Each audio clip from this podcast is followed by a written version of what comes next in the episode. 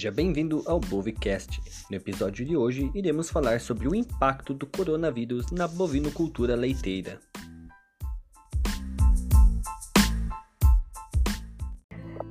Atualmente, estamos vivendo numa pandemia onde um novo vírus chamado de Covid-19 tem afetado diversos setores, incluindo o mercado lácteo. No podcast de hoje, iremos falar um pouco sobre o impacto do coronavírus no setor lácteo, ressaltando a situação em alguns países, no mundo e algumas previsões do mercado lácteo brasileiro. E também um pouco sobre o impacto do período seco na produção leiteira, que também vem afetando os países nesta época de pandemia. Nossas convidadas de hoje é a Gislaine e a Bárbara, que devem já estar aí na, na ligação, né? E para sabermos um pouquinho mais sobre esses impactos, a gente precisa saber o que causa ele. E então a Pietra poderia explicar o que seria o Covid-19? Então, o Covid-19 vai ser uma doença que é causada pelo coronavírus. Ele vai apresentar um, um quadro clínico que pode variar desde infecções assintomáticas até quadros respiratórios graves. De acordo com alguns dados da Organização Mundial da Saúde, a maioria dos pacientes eles vão ser assintomáticos, porém cerca de 20% dos casos eles podem apresentar é, doenças respiratórias. É, então, tem alguns casos que podem ser mais graves, que vão poder necessitar também de, de suporte ventilatório, geralmente é 5% desses casos que vão necessitar. Então, a gente vai falar um pouquinho dos sintomas. É, Agora não me vem à cabeça de todos, por isso eu queria perguntar para a Bárbara é, se ela poderia me explicar é, alguns sintomas e como que é transmitido então essa Covid-19. Então, os sintomas da Covid-19 podem variar de um simples resfriado até uma pneumonia severa, sendo os sintomas mais comuns a tosse, febre, coriza, dor de garganta e dificuldade para respirar. A transmissão ela acontece de uma pessoa doente para outra ou por contato próximo por meio de toque de aperto de mão, gotículas de saliva, espirro, tosse, catarro.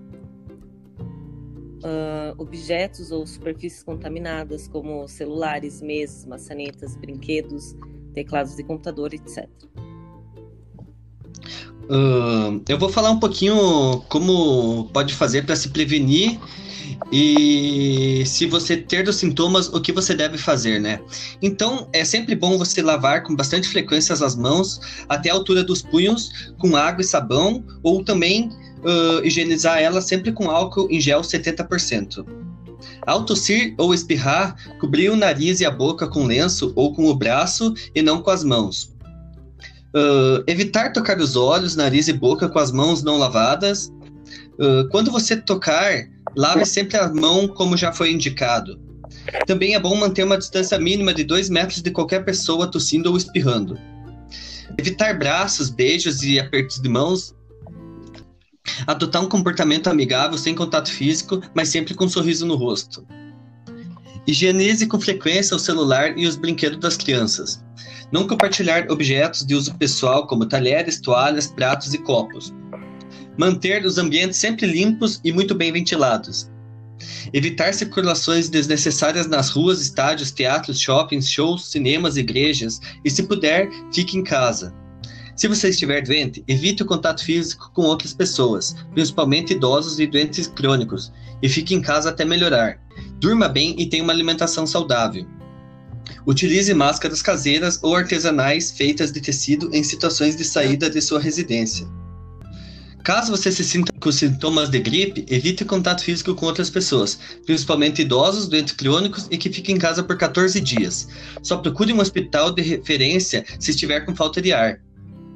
Então agora que a gente já escutou um pouquinho dos sintomas, como que funciona a doença, a gente vai falar agora mais sobre o vírus em relação ao agropecuária e alguns outros países. Então eu quero perguntar para a Gislaine se ela podia falar um pouquinho mais para a gente sobre os países mais afetados e algumas características frente ao coronavírus nesses países. Bem, os países que se encontram mais afetados atualmente seria então a China, que foi onde tudo começou, considerado o local onde tudo começou, Itália, Turquia, México e Rússia.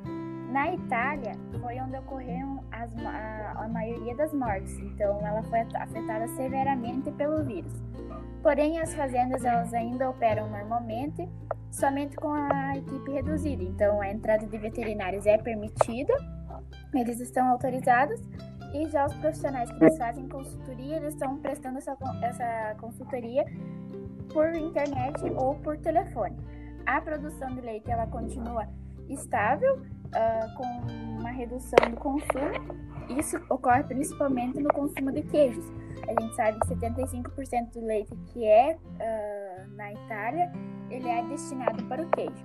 Já na Turquia, no México e na Rússia, essa situação ela segue a mesma, com fazendas uh, que ainda estão abertas, sem nenhuma restrição de qualquer tipo de visita. E só lembrando que os dados eles mudam, digamos que de hora para hora. Então, o que está ocorrendo nesse exato momento uh, pode estar diferente daqui uma ou duas horas. Quais seriam as previsões do coronavírus para o mercado lácteo? Três situações, que seriam o mercado pré-coronavírus, uh, o mercado atualmente, então, com a pandemia, e também as previsões. O mercado pré-coronavírus, ele se encontrava com uma desaceleração na produção do leite então, desde o fim de 2019 e início de 2020, a produção de leite já vinha sendo afetada por, por outros fatores, como o da seca, que a gente vai falar um pouquinho depois, e também pela alta nos preços de milho e da soja. Por, uh, mas apesar disso, a demanda por produtos lácteos eles ainda continuava em alta. Atualmente, como a gente sabe, o mercado se encontra então em meio a uma pandemia. Então, os serviços de food eles estão praticamente reduzidos a zero Uh, e o mercado de queijos está sendo mais afetado, porque cerca de 50% desse, desse mercado era destinado aos serviços de food. Uh, ocorre também a permissão de comercialização de leite entre as grandes, as médias e as pequenas indústrias. Isso já vinha ocorrendo, o que aconteceu foi que foi permitida a comercialização por meio de inspeção municipal e estadual para empresas com inspeção federal. E com isso, na produção, uh, daqui para frente, a gente consegue observar uma rentabilidade dos produtos e uh, nos custos de produção que vão permanecer elevados. A previsão do que nos espera, então, seriam os preços de milho e da soja. Eles já vinham em alta, então isso a tendência é de que permaneça. Apesar de eles sofrerem algumas leves quedas, eles vão continuar em alta. E pelo restante do ano, essa situação, os custos de produção, eles devem ser manter altos e a produção diminuir. O que também deve ocorrer é que devido à situação no mercado internacional e do valor das taxas, as importações elas vão ser reduzidas também. Então, elas não vão ser mais atrativas, com uma estimativa de queda de 42%, então, uh, isso considerando o ano de 2019. E as exportações, por sua vez, elas vão, vão ser, então, uma possibilidade. Essas duas situações, elas vão, esses dois fatores, que é o de menor produção e o menor importação, vão levar uma disponibilidade de leite que vai diminuir, então cerca de 5% a menos em relação ao ano de 2019. Um, e mundialmente, como que vai se encontrar é, essa situação? Então, em alguns países uh, já ocorre o descarte do, do, leite e também as exportações elas sofrem problemas com frete, porque o valor do frete anda muito caro. Também tem o número de desempregados que vem só aumentando, isso principalmente também nos Estados Unidos, uh, devido a a produção de leite está ligada à renda da população. Também ocorre quedas no, no petróleo, que está ligado com a produção leiteira. E nos Estados Unidos, uh, eles tinham, eles estavam com um ritmo de crescimento na produção, então aumentando cada vez mais o rebanho nos últimos meses. Porém, ainda assim, eles podem sofrer quedas nos valores devido à retração comercial. Apesar da crise, então, o dólar está aumentando, uh, as outras moedas elas valorizam, o que torna ainda mais as importações menos atrativas. E alguns especialistas, alguns especialistas, eles esperam que a economia ela se recupere de duas formas, que seria a em V ou a em U.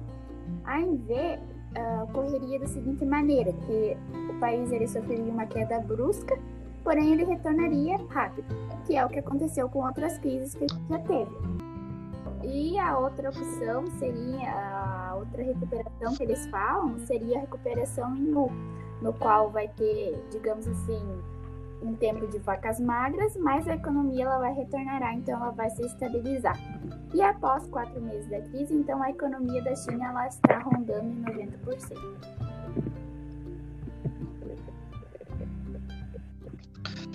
Atualmente, também o Brasil, todo mundo sabe, né, que ele se encontra nesse período de pandemia também, né?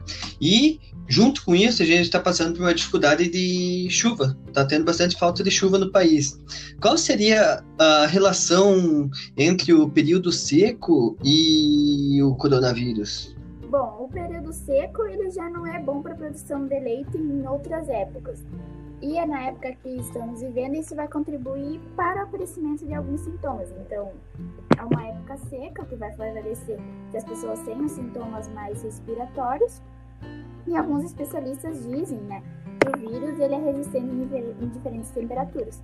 Porém, ainda não existe nenhum estudo que comprove se tem uma relação entre o coronavírus e esse período de falta de água que a gente está vivendo.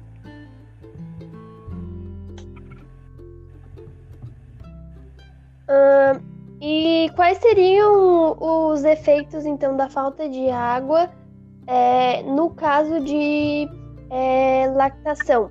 É, de bovinos leiteiros? Bom, a lactação ela vai ser afetada e alguns efeitos seriam baixa na produção, porque as vacas elas não vão estar se alimentando. E por que elas não vão estar se alimentando? Devido à seca nas pastagens. Então as pastagens elas não vão estar palatáveis para o animal, devido a essa qualidade que vai estar muito inferior. Então o animal ele não vai comer e o que ele vai comer é de muita pouca qualidade. Então a qualidade vai estar muito baixa o que vai gerar então uma baixa na produção. E esses são os principais efeitos que ocorrem, que ocorrem então na, na bovinocultura de leite. Eu estava pesquisando antes sobre um pouco é, essa parte de chuvas e tal, e eu vi que em algumas regiões a, a média das chuvas está em 550 milímetros abaixo da média histórica. Então, pro período. Principalmente é, é, eu vi que é no meio oeste aqui, o nosso, onde a gente mora, o extremo oeste, o Planalto Sul e o Planalto Norte. Uh, e durante o mês de março, os volumes de chuva acumulados também foram menores do que a média mensal para todas as regiões do, do estado. É, uma, um meteorologista, ele se chama Clóvis Correia, ele explicou que algumas regiões no meio oeste até tiveram uma maior concentração de chuvas, só que não foram tão significativas. E mais 80% das regiões que tiveram chuvas foram menores do que, é, do que esperado. Eu achei muito interessante também outra coisa que é, que outro dia eu estava conversando com o meu namorado, ele teve uma reunião com um meteorologista também, que ele disse que nos próximos 10 anos vai ser uma seca total. Tipo, pode ter chuva, só que vai ser tipo, não vai ser como como é antes, sabe? Achei muito interessante essas informações uh, passadas pela Gislaine. Uh, com certeza foi bastante interessante para agregar conhecimento no meio dessa pandemia que muitas pessoas não têm noção quanto ela influencia em vários aspectos e não só, digamos, na população em si, ela, ela prejudica a produtividade de alimentos, né, que é uma coisa essencial para a vida. Então, é foi bastante o, interessante. Como o Henrique disse, é, tem bastante impacto no alimento também, principalmente na produção de soja ali, que é da nossa região. É, eu também observei que cerca de 70% das lavouras catarinenses de soja é, que foram colhidas já tiveram uma queda de 0,9% na produção é, em relação ao outro ano. E principalmente na, na, na região de São Miguel do Oeste, Canoinhas, que também não só então ali na, na produção leiteira, mas também teve bastante é, questão de alimentação que também foi difícil é, devido a essa seca.